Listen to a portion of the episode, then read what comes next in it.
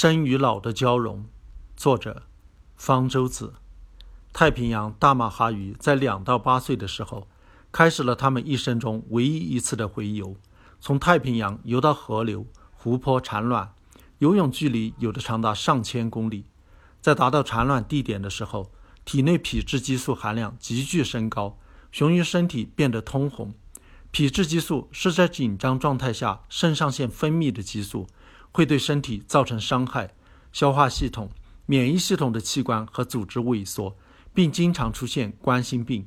而且在交配、产卵过程中，大马哈鱼停止进食，在皮质激素和绝食的双重打击下，所有的大马哈鱼在交配、产卵后都将很快死亡。这听上去似乎很悲惨，却有其合理的因素。大马哈鱼选择的产卵地点对其后代相当安全。而且小型食物丰富，有助于鱼苗快速成长。但是这些小河流、湖泊却不能为成年的大马哈鱼提供足够的食物，让它们重返大海。在这种情况下，大马哈鱼最好的选择是为了传宗接代而牺牲自己，停止进食，为后代省下食物，让肾上腺大量分泌皮质激素，把身体保持在极度兴奋状态。雌鱼把原来供给消化系统的能量和营养物也都用于产卵，以便尽量增加产卵数目。雄鱼为了争夺最佳产卵地点，以便把雌鱼吸引过来，而猛烈的争斗，把所有的能量资源都投入到生育之中。在大功告成后，就没有必要再活下去了。它们的尸体还能成为后代的食物。和太平洋大马哈鱼不同，大西洋大马哈鱼并不做一锤子买卖。它们一生中能多次洄游产卵，多达六次。虽然它们洄游的距离并不比太平洋大马哈鱼短，但是它们为返回大海，小心地保护自己的身体。它们体内的皮质激素水平较低，这可能是其寿命较长的因素。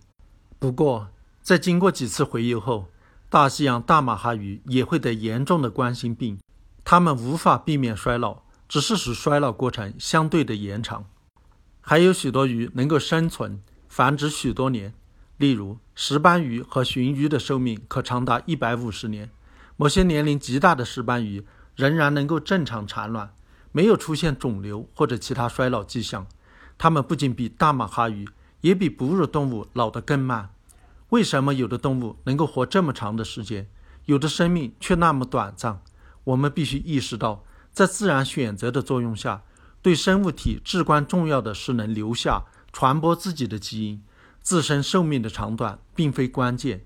因此，不惜牺牲自己，一次性的留下尽量多的后代，和注意保护自己细水长流的多次生殖，都是可以采纳、能够获得成功的策略。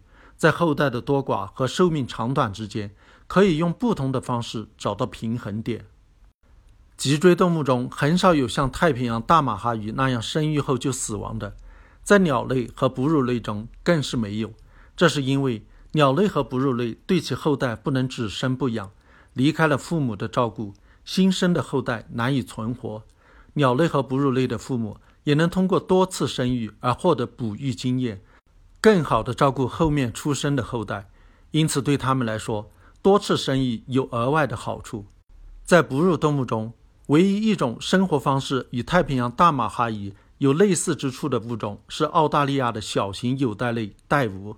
和大马哈鱼相似，雄性带蜈在生殖季节有异常大的肾上腺，分泌大量的皮质激素，适应激烈争夺配偶的需要。在过量皮质激素的损害下，几乎所有的雄性带蜈都在经过一个交配季节后很快死亡，而雌性带蜈会活得更长。许多在养好第一窝后代后死亡，有的能活到第二年。许多无脊椎动物通过卵或者蛹度过冬天或者旱季等恶劣的季节，在合适的季节发育成熟、交配、产卵后死亡。这样的好处是可以避免成虫浪费资源去对付恶劣的季节，而把所有的能量都投入到繁殖中。许多昆虫都采取这种策略，最极端的是浮游。浮游的幼虫可在水中生活数年，但在发育成成虫后，在几天甚至几小时内就必须完成交配、产卵，然后死亡。浮游从幼虫发育出来的时候，也有完全成熟的卵和精子，但是却完全缺乏嘴和肠子，它们已注定了无法进食，将很快死亡。蜉蝣的祖先生活于大约三亿年前，其中有的是庞然大物，翅膀可长达四十六厘米，它们也都有强壮的嘴，表明他们是可怕的肉食者。它们也应该有比现代蜉蝣长得多的寿命。从这种长寿的肉食的庞然大物进化出现在短命的不能进食的微小蜉蝣，表明短命同样能有生存的优势。蜉蝣是昆虫纲的一个目，其他目的昆虫也多次进化出短暂的成年寿命，有的成年昆虫甚至有意加速死亡。和蜉蝣一样，天蚕蛾成虫也不进食。在发育出来后的几天内交配产卵，然后它们变得异常活跃，加速耗尽能量而死。在激烈运动时，其翅上的鳞片很容易掉落，使它们的形态变了样。这样，那些吃了它们的天敌就不熟悉它们的本来面目，有助于保护其后代在发育成成虫后少遭天敌的追捕。有的天蚕蛾成虫的味道不好吃，在生殖后生存的时间较长。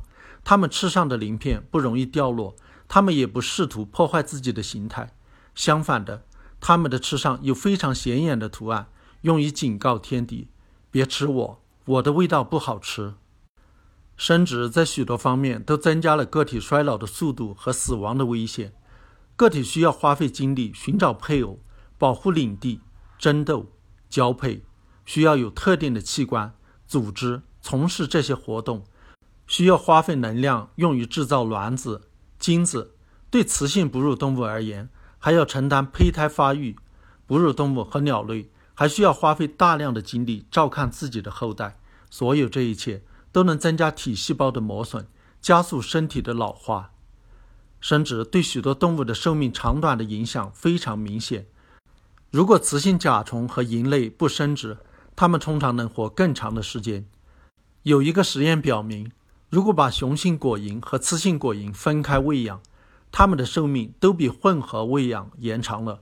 这对雄性果蝇更为明显。